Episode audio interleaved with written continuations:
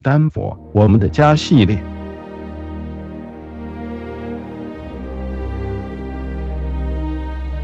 大家应该都知道，一九一二年泰坦尼克号船难里有一位来自科州的幸存者丹佛名媛莫莉布朗女士，但鲜少有人记得波德的汉培尔夫妇和里德顿的南希兰霍恩女士。一九七七年，他们兴冲冲的和其他三百八十位乘客从洛杉矶国际机场。坐上了邮轮公司包下要到西班牙的加那利群岛去的泛美航空波音747客机，机上许多乘客是第一次坐邮轮，兴奋之情难以言喻。不一会儿，大家都热络了起来。飞机在纽约肯尼迪国际机场做了短暂停留后，就再次启程前往目的地。三月二十七日下午，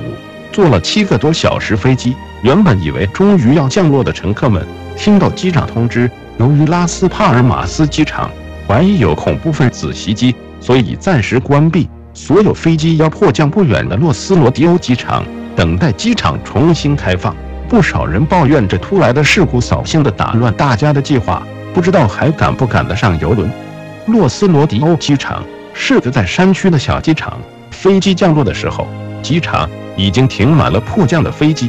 原本以为要等上一阵子的乘客，不一会儿。就听到机长通知，拉斯帕尔马斯机场已经重新开放，稍后飞机就会起飞前往目的地，也让大家疲倦的脸上露出了一丝笑容。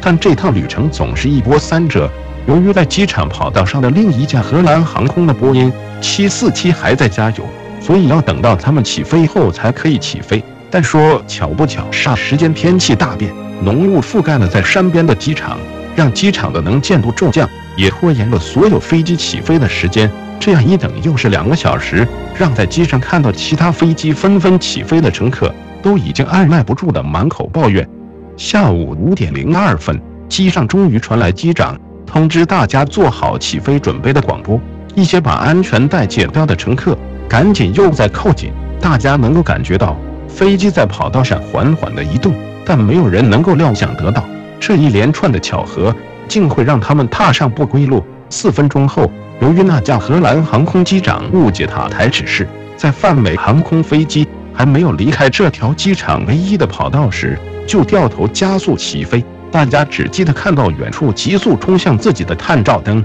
听到越来越接近的震耳欲聋的引擎声，之后的就是如天崩地裂般的轰然巨响，而如炼狱一般环绕着机舱的火球。